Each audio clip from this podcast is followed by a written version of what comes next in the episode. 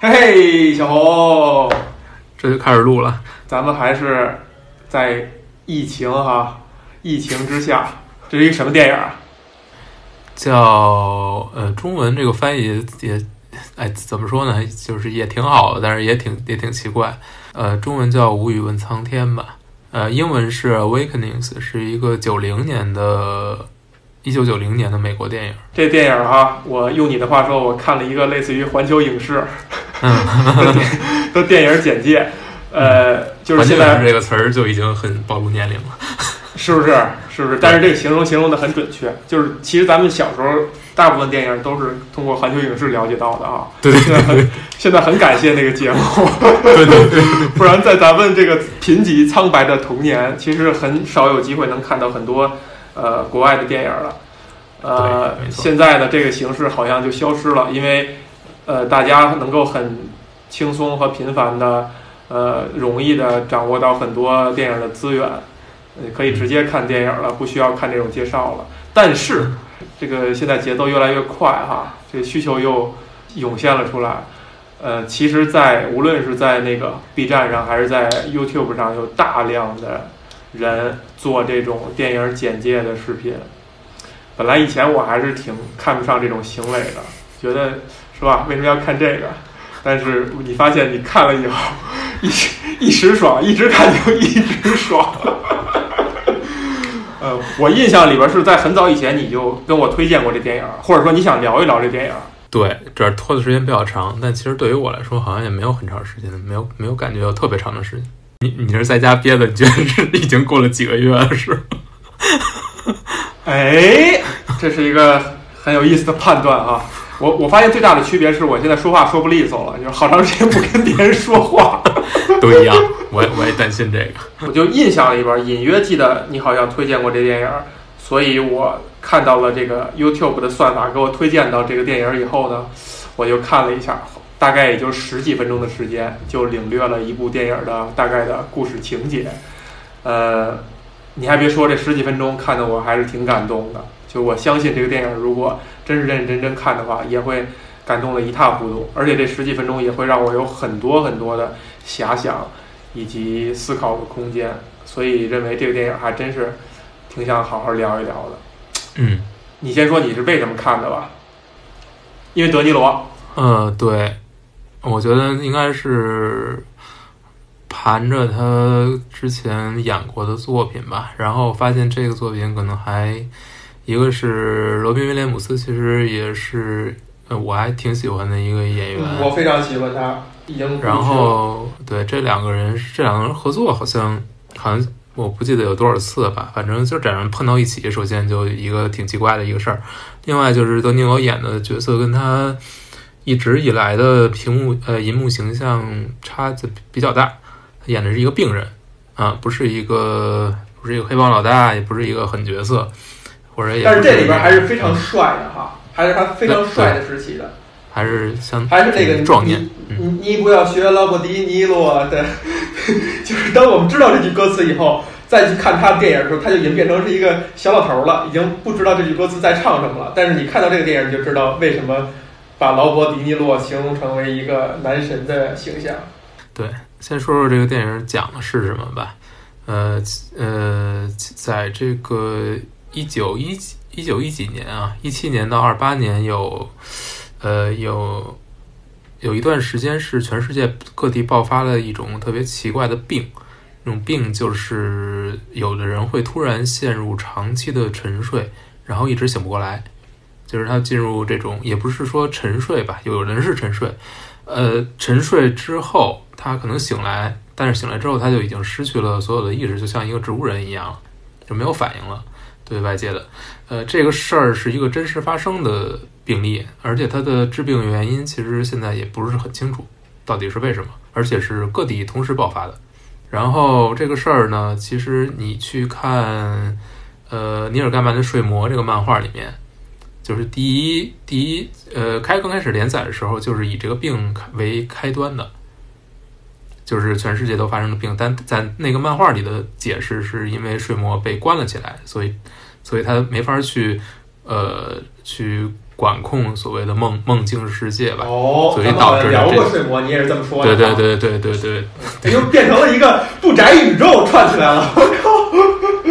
但是这里面讲的是这个现实中发生的事情。然后这这批人里面，就是这这个事情是等于是一直在持续的发生吧，应该是在年轻的人身上，后来也有发生了。然后直到了这个六九年，六九年的纽约，当时呢有一家医院里面都是这种病人，就就就是陷入了所谓的这种植物人状态。然后其中有一个小孩儿，小男孩儿吧，就是影片开场就是他，就是他。呃，应该是突然就陷入了，呃，这种近似于就是就是突然就感觉身体不不听使唤了，然后他慢慢的就一步一步的衰退，到最后就变成完全失去了任何行动能力，没有任何反应，像一个植物人一样。然后这个男孩长大之后就是德尼罗这个角色，就是他演的。影片一开始是小男孩引引入吗？对，因为你没看完整版本。对对，我看那个介绍版本是说，先介绍罗宾威廉姆斯，说他是一个性格内向、不善言辞的一个科研医务科研人员。对啊，这就是不同，你知道吧？被被剪辑过的，是不是变成了一个新的故事？嗯，然后对，然后就是这个医生本身就是罗宾威廉姆斯演的这个医生啊，他呃，这个首先这个电影剧本就是根据他的小他的一个半自传体小说改编的。而且这个事情，他所经历的电影的所有这些事情是他亲身经历的。他来到这个医院，他就发现这些病人呢，呃，虽然看起来都是进入了这种呃所谓的所谓的麻木不仁，也不是麻木不仁吧，就是这种植物人的状态，行尸走肉。对，有点这意思。但是他们其实对特定的事情是有反应的，比如说他们呃虽然不能动，但是如果你向他们扔球的话，他们能够把球接住。然后甚至还能扔回来给你去来做这种一对一的互动，然后他就觉得很，他就觉得这个这些人可能并不是真正的，呃，失去了自己的认知，失去了自己的意识，而是说他们被困在了，或者说他们的精神被困在了牢笼里面。呃，如果能够，他就想能不能通过药物治疗的方法或者怎样去把这个笼子打开，把。沉睡在他们身体里的这个人能够释放出来，然后所有的这个医院，不管是院长还是说这个医院的这种赞助者，都可能都认为这些人是没救了，只是说在这里面苟延残喘，然后 就是就相当于福利院了，就是一个有点这个意思啊，就是养老嘛啊，然后也没指望他能把他们都治好啊，然后但是这个医生就不太信邪，呃，他就他就。因为他，他就开始看观察这些病人嘛，他就觉得这些病人可能其实并不是真正的植物人，就是他们可能他们还有自己的意自主的意识，但是他们因为被这个身体被控制住了，被这个病魔拿住了，所以他身体是没法表现出来任何东西，就是他没有任何表情，没有任何动作。但是呢，他发现这些病人，呃，可能对特定的刺激会有反应，比如说，如果你你去，呃。比如你你去呃向他们扔球，他们可能能够接住这个球，啊，这个其实就不像是一个没有没有没有认知的人能够做出来的事情，呃，但是他们只能在特定的情况之下才能做出一些反应，这些反应就呃就比如说有人他可以去对着地上沿着地上的这个对着这个地上的方格走路，但如果他如果这个格没有了，他可能就会停下来，他就走不动了。然后，比如说像这个德尼罗扮演的这个角色，他，呃，他是很有意思，就是他能够，你知道，外国有那种那个那个占卜板，就是有这个板子上面有一大堆这个就二十六个字母，然后你拿着一个，你推这个占卜板，然后就能够推到那个笔仙儿一个地方，就跟笔仙儿似的，对对对对对。然后他就发现，这个德尼罗呢，可以通过这种方式来。交流拼拼出自己想说的话，所以他就知道这个人肯定是有，呃，他是他是还活着的，他在他身体里他其实还活着，只是他表现不出来。然后后来他就参加了一一个针对帕金森症的药品的发布会，然后就发现这种新药可能，呃，就是可能会对他猜啊，可能会对自己的这个医院的病人会有一些疗效。于是呢，他就把。他就尽自己的一切力量去说服这个院内的工作人员，然后来去做一些尝试，把这个药引进。然后他们拿这个，就拿德尼罗这个角这个病人，他扮演的这个病人来去做实验，发现到一定的剂量之后，他就从这种昏睡的状态清醒过来了。嗯，那药好像是一个什么刺激他多巴胺分泌的一个一个东西，是吧？嗯嗯，就类似于毒品的一样的东西。反正我看的环球影视上是，没没没没没有没有，不是吗？类似一个毒品，就是它其实它就是一就是一种治帕金森病的药，但是这种药可能是对他这种情况是等于也有一些疗效，一些很神奇的疗效，所以你就看到这个德尼罗演的这个这个病人就从从一种完全的瘫痪状态变成变得好像跟正常人没有什么两样，然后呢，他又德尼罗呢又录制了一段视频，呃，然然后这个医生拿着这个视频去。游说这个医院的所有这种赞助者，然后请他们来拨款，就是再多捐献一些，然后让这个这个医院所有的病人，所有患上这个病的病人，都能够吃上这种药。效果呢，也如他们所要，这批人纷纷的清醒了过来，然后大家都觉得这是一个奇迹嘛，就是等于把他们从一种与死亡没什么区别的状态给挽救了回来。但由此之后又产生了，就大家都很高兴。但是在此之后，你就会发现这些人没法去接受自己生活的现状了。就是他会发现自己沉睡这么多年，没有没有意识，身边的人也老了，自己也长大了。然后有的人可能失去了自己的家庭，比如说没有人愿意跟他再去照顾他，然后决定跟他离婚。还有就是突然发现自己。一下变老了，但是自己的自己心理状态还是年轻人，还是小时候那样子。所以就是说，他的身体是一直在成长或者在变老，但是他的心灵是处于一个暂停的状态。嗯，所以他们其实这些人要花了很长一段时间来去接受自己是不是，就是接受自己现在的生活的现状，还要接受自己身边的世界，他要重新去认知。因为很多人沉睡了很多年，周围的世界已经。发生了天翻地覆的改变吧，技术也也是日新月异，他们都要接受。然后，但与此同时呢，他们又不能去像正常人一样去过正常的生活，因为他们还需要这个药来维持他们的呃这种清醒的状态。所以他们受到医院的严格的管控，因为这个药是医院提供给他们的。但这种管控其实像就就让这些人就很难以接受。比如说德尼罗这个病人，他就是他在清醒过来之后，等于接触到了同来这个医院的一个姑娘。这个姑娘是他的父亲得了呃得病在这里，但是呢，他等于德尼罗等于清醒之后呢，他跟这个姑娘就产生了一些感情。但是他想要像正常人一样去追求她，去跟她约会，就会发现所有东西都是受到。医院的限制，嗯，所以他就非常痛苦，他也据理力争，甚至呃把医院里面的病人团结起来去做一些掀起了一场革命，掀了一场小革命。但是在这个过程当中，他自己的情绪非常失控，他就会发现他呃有的时候他这种清醒的状态会突然中断，他会突然发现自己原来那种麻木的状态又会短时间的回来，然后这种现状。这种情况会变得越来越严重，到到最后你会发现，哦，原来这个药品只能在有限的窗口期之内起效，一旦过了这个期限，他又会回到这种麻木的状态。而德尼罗扮演的角色是第一个醒来的，于是他也是第一个恢复到这种睡眠状态的人。在他之后，嗯，所有清醒过来的人一个一个完，就是都回到了。呃，麻木的状态，呃，尽管后来又通过其他各种办法又有短暂的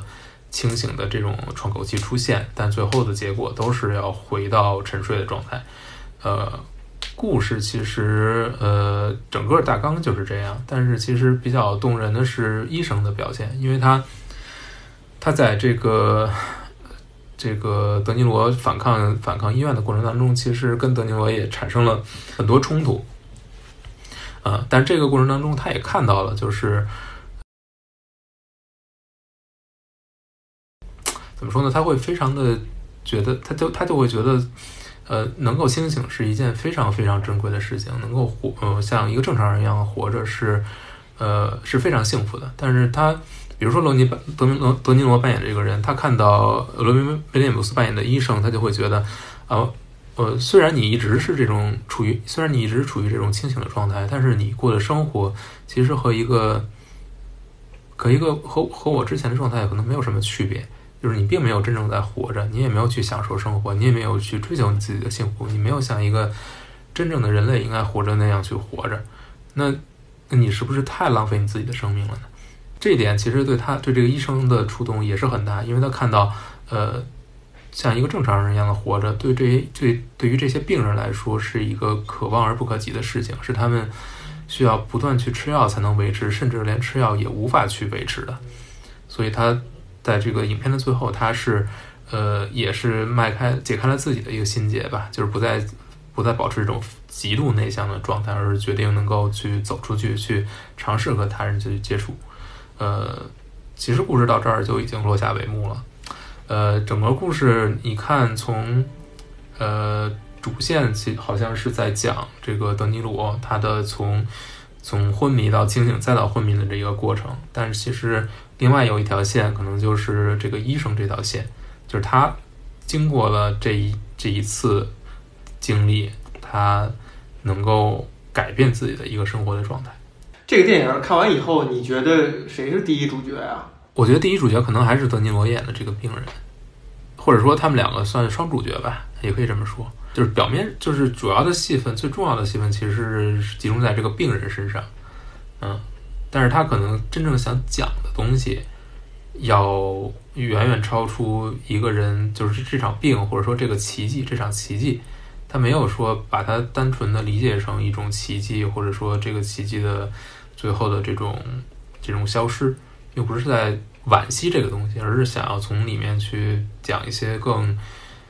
对于普通人来说更值得去去关注的，或者说重新去理解的一些东西。呃，你后来关注他的相关的资料或者史料了没有？嗯，看过一些。嗯，就是你刚才说哈，你形容的是说他是在某一个时期然后集中的爆发了。对。那是说现在就没就少了吗？还是说那段时间有没有什么特殊的原因？呃。确实是有一种不太，就是确实就是无法解释的一种全球的一种现象，就是陷入长时间的浑水，就是醒不过来。就一般集中爆发都可能都是，比如说病毒啊，什么传染啊，对吧？像咱们现在的情况。对，所以这个对，所以这个就是非常迷嘛，就是就是很奇怪，是各地的爆发，而且是不知道为什么，而且它也不是那种危及生命的病，它就是你就是昏睡了。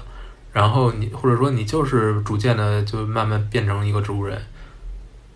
嗯，就是现在其实也有这种类似的病，那比如说渐冻症不就是也不是这种吗？但是它渐冻症它不是昏，不是说变成植物人，但是肌肉，它是属于对，它是你你都没法活了，对，但这个病不一样，发展到心脏心肌无法那个工作的时候就完蛋了嘛，嗯，都不用到心脏，你自己到到肺你就完了，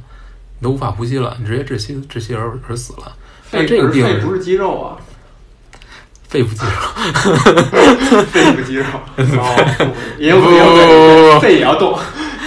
咱们别别那个露怯了，不要在这个方面讲。这个片子可能更更重要的，倒不是说导演能够起到多大的作用或者是什么，因为更多的是在两个演员的演绎上。对，两个演员都是非常棒的这种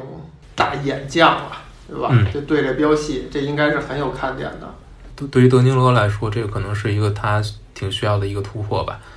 是吗？我觉得是啊，因为他演的这种角色不是靠，不是靠他的好勇斗狠来去来去吸引你的眼球了。就是他当然有也有一些需要爆发的戏，他这个爆发的我觉得也都有很到位，但是更多时候他他这个角色不是那种。很蛮横的，或者说很呃少根筋的那种状态，也不是那种非常坏的那种状态。它是一种呃怎么说呢？就是其实很正面。就是他的愤怒来来来源于什么？他的愤怒来源于自己身为人的这种权利被剥夺，因为自己的病而被剥夺，他没法像正常人一样去做很多事情。啊，他这方面会让他感到愤怒。但另一方面，你能看到就是他演绎的这个人从从睡梦中醒过来之后的这种喜不自胜的感觉，其实是你在他其他的呃形象里面是根本看不到的。就是你能看到他更简单或者更纯粹的一面，就是因为他的故剧剧情其实并不算复杂，人物也没有那么多，所以更多的是看这种非常细微的表现，尤其是演一个这么一个角色，呃呃，比如说德尼罗这个角色，他有很多是病态的状态，处于病态的时候的状态，就是他的身体是自己无法去控制的，甚至是会嗯不断的去抽搐。不断的，他要把这个东西演得非常让人信服，觉得你真的是有病，就是非常的不容易。他他不是说我要演出一个令人信服的人，或者说他这个剧本写得好，我就可以演出来，不是这样。剧本是没法告诉你这个人是怎么怎么发病，他只能有一个大致的描绘。你要把他的每一刻的病态都表现出来，让人觉得他确实是慢慢的在失去对自己的控制。这个过程你能感觉到他越来越痛苦，然后他又一方面他要失去控制，另一方面他要绷住自己作为一个人的这种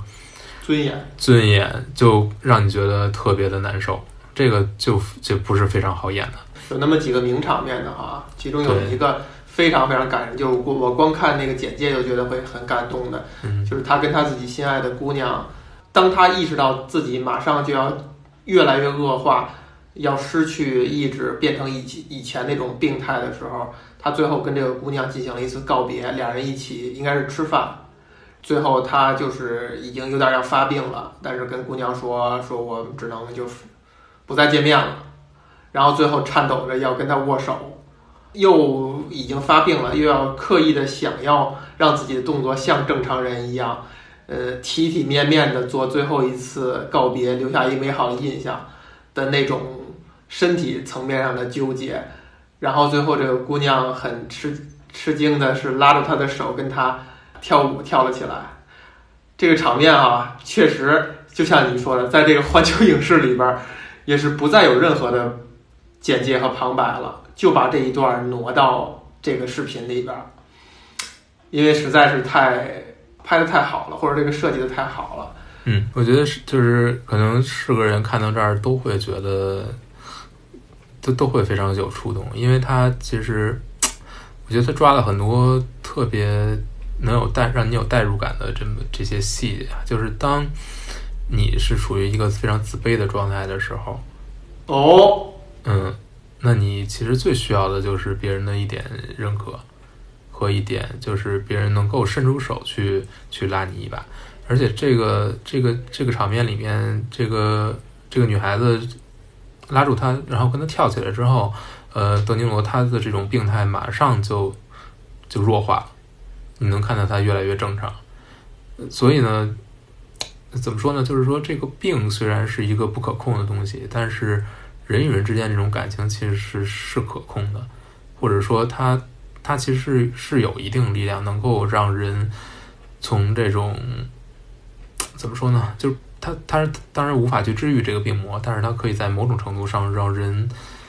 让人更像人人一些吧。哎，对这个事儿挺有意思的哈，有一个展开的一点，就尤其是有关这种唯物和唯心哈，就是咱们受到的教育其实是坚定的唯物主义者，对吧？就是或者说咱们传统教育是让我们成为一个坚定的唯物主义者。呃，但是看了一点材料以后，发现这个唯心这个东西不是说洪水猛兽，它不是一个。就是，嗯，从从历史的什么故纸堆里走出来的东西，它不是能完全被推翻的东西。就是很多时候，真的是人的意志，所谓的思想会决定客观现实。就包括刚才形容的这个，就当你的精神状态、你的情绪，呃，就像你说的，一个人他得到别人一个正向的回应以后，他甚至会。呃，影响自己的一些行为，这种行为都不是他主观去去去完成的，而是就是这么很奇妙的就就改变了。真的有可能这个世界是由人的意志呃影响的，就是世界是我们完全想象出来的。怎么说呢？就是这肯定是一种说法啊。我觉得这个我们都很难说哪个是就就是真理，哪个就是错的。但我觉得起码有一点啊，我是觉得呃，不是不是说唯物就是。不唯物这个东西是唯物主义这种这种这种世界观是有问题的，而是我觉得更需要关注的是，因为人并不是一个人不是程序，人也不是机器，人不是人是一种动物。就是既然你是一种就是一种你这种动物的话，你是就存在非常多的动物性，而这个东西，呃，很多时候就会带来不可预测的未知的东西。我们首先我们对于对于动物的了解就只只是非常片面的，对对，不管是科技上的还是怎样，所以你有太多东西，尤其人的人的情绪更是一个人的意志、人的情绪、人的能动性、人的所有这些东西，其实它都是非常不稳定的。也就是说。你你人好像觉得自己可以唯物的去看待一切，因为人你本身就不是一个，你就不是一个，呃，像加减乘除一样可以说的非常清楚的这么一个东西。嗯，不不是，咱们说的不另外一点啊，就是你说这法文还是挺唯物的。虽然咱们咱们尽量避免用这种大词儿哈，就是唯物主义，其实就是比如说再再加上达尔文的这个进化论，其实是相信人是。天地不仁，以万物为刍狗嘛，就是我们都是一样的。你跟生物，你跟猫猫狗狗其实是平等的，这是一种观点。我所说的那种真正偏向唯心的，就是认为人的是有极强的特殊性的，就是是一种极强的，不是动物，它是一个单门的一个存在。就比如说它的意识，它的意志。是特殊的，这种特殊性是谁带来的？是说真的有个上帝或者有个什么超自然的力量决定的，还是说怎么样？还是说其实我们活在的是一个虚拟的世界当中？我们其实就是活在一个虚拟世界当中，这个虚拟世界是别人创造的，也有这种可能性。那那你这个物种真的又是一个特殊性？就是这个甚至都是有可能存在的。其实我说的这一点也不是说这几个层面哪个是对的，更倾向于哪个，而是说这种可能性哈。能让人很多的遐想，就比如说这个电影，就是这个电影所讲的这个故事，就是你会想一想，就是到底去怎么去定义人？你说那些人他已经失去这个意识了，他无法动了，我们还能不能给他定义成人？或者说，那当当然了，肯定你定义他是什么，其实没有那么大的意义。但是就是我们怎么看待这个事情？就他那个时候，就是如果一个人失去那种失去了哪些元素，他就跟我们不一样。然后以及生命到底是到底是是一个什么东西？那你觉得在人在成年之前，那能算是一个人吗？完整意义上的人？我觉得在成年之前应该还是可以算的，就是他有思想，他他他这个他他有一个自我意识的存在。嗯，但是这个自我意识从什么时候开始的？不好不好说。就是就是我们从小从小所说的是大概三岁三岁左右懂事儿。所谓说的懂事儿，就是你知道你自己是一是一个什么东西了。然后你开始有意识了，你还是有记忆了，也有可能记忆是一个是一个衡量标准，就是你开始对一些事情可以存储和输入输出，这个这个感觉不是不是 RAM 改成 Room 了是吧？不是改成 disk 了，不是 RAM 既不是 RAM 也不是 ROM 是 disk，就是。就这个这个事情就是挺挺有意思的啊，就是你看你看这个电影这故事里讲这些病人啊，等于他那个记忆也是在的，但是他那个记忆仅限于他以前，就是他犯病之前的，对吧？那他犯病了这么长时间以后，这段记忆没有，但是这个人是在行动，可以接住笔，可以接住棒球，可以进食。他的身体机能跟一个动物是一样的，他甚至不是植物人，植物人是连反应都反应不了的，对吧？你吃饭什么也没法嚼，没法咀嚼，没法做行动，那个咱们好理解。但是这个呢，就是就又不好理解了。我看这个简介的时候，我我就发现我可能以前看过这个电影，就有很多镜头，我觉得哎，我应该是见过，就包括那个老太太，那个老太太太出彩，就是那个。呃，就是接住笔、接住球的那个老太太，是吧？她太抓人、太抓眼球了。我就记得我以前一定是看过这个片段的，哪怕是有有可能是完整电影。你可能在我我也是没看过病，是吧？你可能在环球影视里看到过。哎，还真是在正经的环球影视里没准看到过，是吧？就是它挺奇妙的，就是你怎么去定义它？这也就太复杂了，我觉得，因为并因为即便是你是有一个完全的行为能力，也不代表你真的就是作为一个人在活着。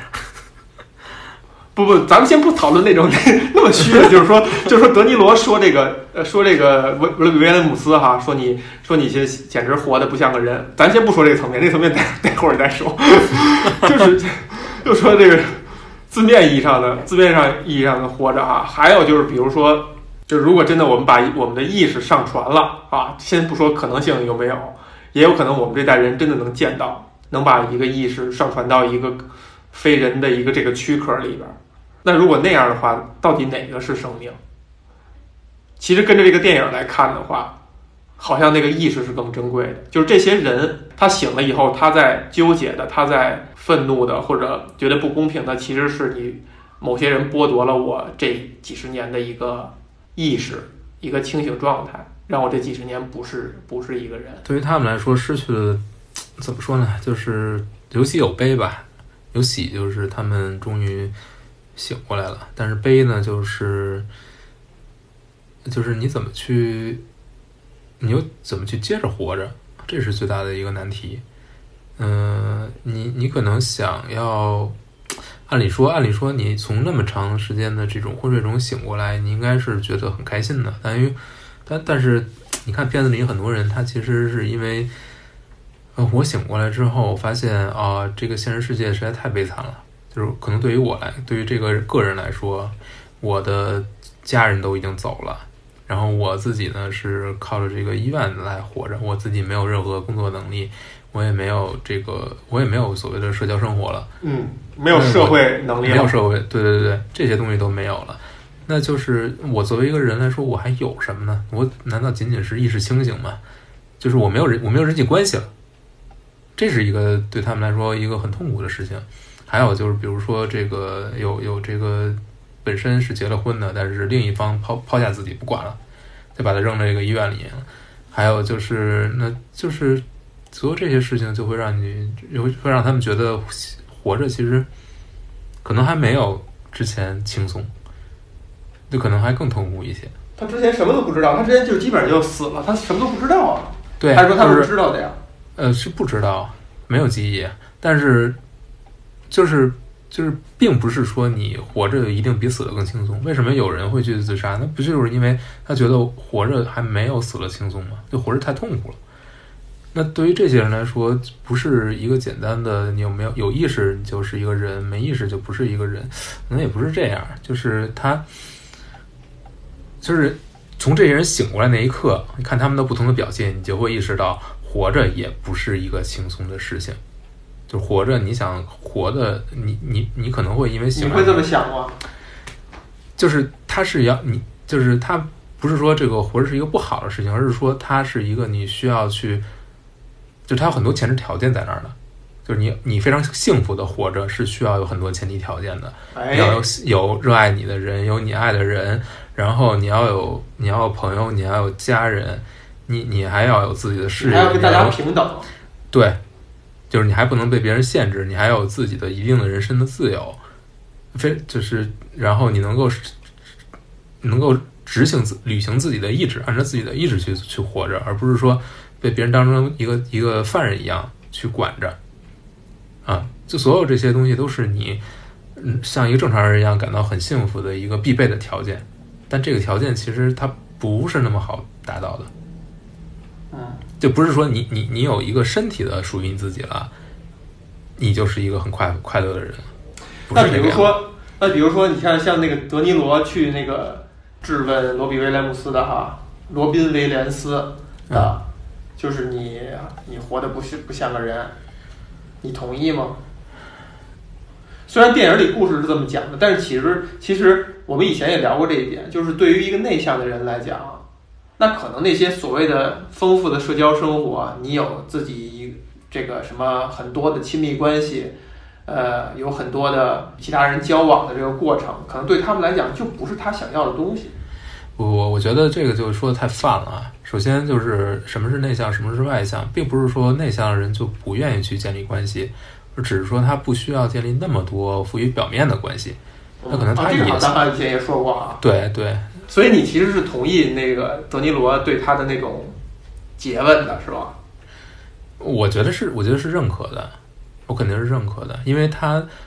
呃，怎么说呢？这个电影里面的这个罗宾威廉斯的这个扮演的角色，确实是有一些过于保守，或者说过于的不自信。他他把自己封的也很厉害，他等于是主动把自己变成了一个跟外跟外界没有关系的这么一个人，他是主动的。那可能呃，德尼罗那个病人是被动的，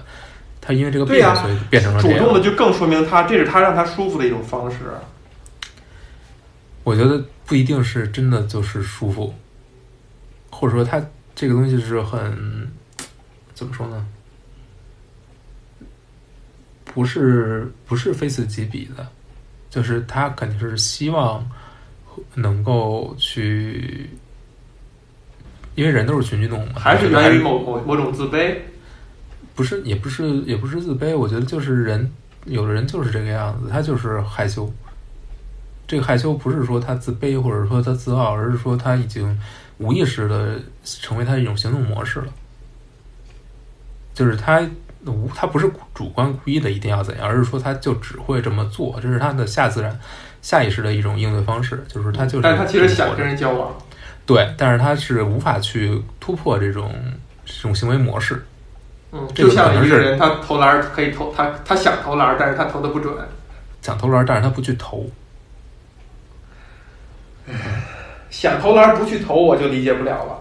对吧？嗯，就是他可能就觉得。就是我觉得这就是就是一种就是一种行为模式，或者说是一种思维模式。这种思维模式就是他可能就不愿意去，他可能无法去正视自己的欲望。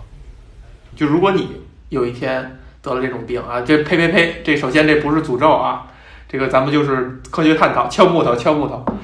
如果说我我们有一天得了这种病，你会觉得希望自己怎样？就我觉得看这类这类电影，一定都会多多少少有一点这样这方面的想象或者代入的。呃，那就没什么可说的，就是尽量赶在自己的时间之内，把想做的事情还是多做一些吧。只能只能是这样，其他的说什么都没有用。因为有很多东西就是像这个电影里面这个病一样，是你没法去控制的。你说你说人的衰老是你能控制的吗？对吧？或者说人身体上得一些病逝，你能控制吗？你同样没有，只不过他现在离你比较远，你可能不会去想他，但是他总有一天会到来。到来的时候，你怎你选择怎么样？你这其实就只能接受啊，没有什么其他的办法。然后呢，就是说你是希望是让家人以什么方式延续你的这个生命？就有有那么肯定有那么几种可能性哈。一个是你会不会想，就说那我不如就就此了结。在这个迹象发发生以后，看到它是不可逆转的持续恶化的时候，是不是想要就此结束自己生命？再有就是你希望家人是一种什么样的状态？就类似于如何安排后事。其实还有一种类似的东类似的情况，就是那个阿尔阿尔兹海默嘛。有人形容阿尔兹海默是非常可怕的一个东西，就是你在你不知道的情况下，你跟家人的关系。就万劫不复了，就是你们之间的美好回忆，在他们心目当中也不会有，因为你那个时候就会变成是一个非常让人可憎的一个人，然后会很很伤害你的家人的心，或者说 care 你的人的心，它是一种完全无法受你自己控制的，持续一直恶化下去的，并且把你们曾经的美好回忆都给断送的一种病症。首先，我觉得首呃。他跟他他比这个还严重，他比这个结果还严重。就是这个这个他他面对一个植物人，他就照顾你就完了。其实以前我家里也有这样的病人，但是你的美好回忆什么的，他不给你添很多麻烦，你的美好回忆还在。但是阿尔兹阿阿尔茨海默的话，就是比这个还要再严重。你虽然是一个清醒的人，我们还能定义你是清醒的人吗？就是你的记忆全都没了，你的记忆消失了，但是你是一个真正灵活的。还像一个人一样的，但是所有那些美好的东西都没了。嗯，首先我觉得，呃，过去的所有的这些好东西啊，其实或者说不管是美好的记忆还是怎样，它它不会消失的。就比如因为人有这种 就人类有这种能力，他会把这种好东西记住，他会把这些坏东西逐渐的自己有选择的都去忘掉。所以，呃，过一段时间之后，或者说这个人走了之后，其实你对他的记忆只会留下最好的那些，就不好那些，其实你已经都不记得了。就是你你已经选择性遗忘，或者说他你把它放到你的潜意识里面，它就不存已经不存在了。所以这个其实你你去担心这个，或者说担心自己的身后有什么人去记住你，记住好东西还是不好的东西，其实没有什么意义。不要去太在乎别人怎么看你自己是什么样子的。不是这个层面的东西，就是说，嗯，就是说，在你或者说还有你你还清醒状态下，我觉得还清还清醒的状态下，你能做的很简单的，就是如果你的意志还是由你自己来控制的话，你就是尽量对自己身边的人好一点，就是就是怎么就很简单呀。其他的东西都是都是瞎掰的，就是有句话，这个说的挺好，就是要活着时候活着不尽孝，死了对吧死？了瞎胡闹。嗯，对呀、不，再浮躁我我觉得我觉得不是这样的哈。就首先那个在意不在意别人的看法这个事儿，其实值得探讨。我觉得如果你 care 一个人的话，你会在意他的看法，就是你会在意你给他带来的是美好的东西。但这个在意的其实可能不是对方，而是说你自己能做什么。是啊，就是对啊，就是你可能能做的，在你清醒的意识上，比比如说啊，咱们只说的最极端的情况，其实以前有那个伊安·爱丽丝的电影也在探讨这个。这个人本身是一个呃，类似于医生吧，一个呃，也是一类似于一个医学的科研工作者。他发现自己得阿尔茨海默以后，他会给自己录视频，让你这个视频让你看到以后说你已经得了这个病症了，就给他自己看，给他未来他他他失去记忆的自己来看，就是你现在去吃什么什么药。我我有点记不清了啊，是说是缓解这症状，还是说就决定自杀？就相当于录视频录给未来失去意志的自己，你看到以后，你就按照这个去做，你去自杀。就是在他有意识的时候，他决定，我决定我未来不再以这种残酷的方式对待我的家人了。这也是他某种程度上表达对他家人的一种爱意。我在想象就是类似于这样的事情，就比如说这个电影讲的这个这种病症。当然，可能犯病的人他他以前他是很年轻的时候啊，他并不知道这个病是一什么病，并不知道自己有没有有一天苏醒过来。但比如说我们看到这个现象以后，突然间哪一天，呸呸不吉利，感染了以后，会不会就是在马上产生这个症状，就已经开始控制不了自己的手去写那名字的时候，就决定以什么方式说一旦怎么样的话就结束我的生命？会不会有勇气做出这样的，或者不不一定是勇气了啊？会不会有这种做出这样决定的可能性？太难了。太难了。嗯，就是你总会想着还会还能给治过来。我觉得那倒是不一定。你比如说，呃，你就比如说现在这个现在这个肺炎，你说那些现在已经确诊的，他是一个什么样的心态？就是但是这个没有特效药的，它是一个它就是五五开它，是一个，它不是一个百分百的事情啊。这个我觉得都有要坚持坚持的，呃，都都还是每个人，我觉得都希望还是要坚持坚持，嗯，还是希望去想想办法解法，对吧？但是可能比如说像咱们看这个电影里边和阿尔茨海默这种，就属于是完全完全不可逆的了。那你要这么去看的话，每个人最后的下场都是一样的，对不对？所以人其实永远是有一点，就是你，就不管到什么时候，你都是要心存希望。嗯，不可能不是说你我就一定能治好，或者一定治不好，但是在你还活着的时候，你能做的其实就只有，就只有去保留这一点希望，否则你也还活什么意思呀？对不对？人吧，最宝贵的东西，除了生命本身，是什么呢？最珍贵的、最宝贵的、最不能失去。或者说，这个电影它其实给这个问题答案，它是给的什么呢？我觉得是你在，你有生命和你是不是在好好活着、努力活着是两件事儿。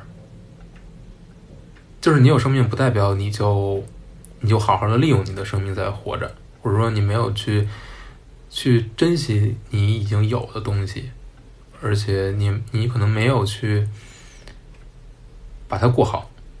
那你这样的，你就是就是在浪费嘛。嗯，也就是说是上进心了，或者说是怎么样一种积极的心态，是你是你给这个问题的答案。不不不，我觉得可能它不是一个不是一个精神层面的东西，而是它就是一种你是不是有非常认真的在活着。这个认真的不是说一定要实现什么或者怎么样，就是说我不是一个有一用一套一个功利的目标在那儿，我要活成这个样子，我要活成那个样子，不是可能不是这样，而是说我去我非常努力，我去非常珍惜这个东西，我珍惜我在世界上的每一刻，然后我去享受它，我去或者说我去努力的去追去追逐一些东西，这个就是只要这个东西，只要你在做这件事情是你。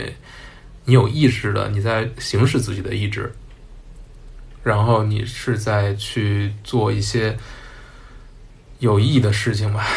但至至于什么是有意义的事情，可能就就自己来定义，你就是自己去定义了。就是不要无聊，就是只要前提是你你你你是，我觉得每个人都可能都有自己活着的不同的标志，觉得哪。怎么样是我去认真对待我的生活了，或者说怎么样是我觉得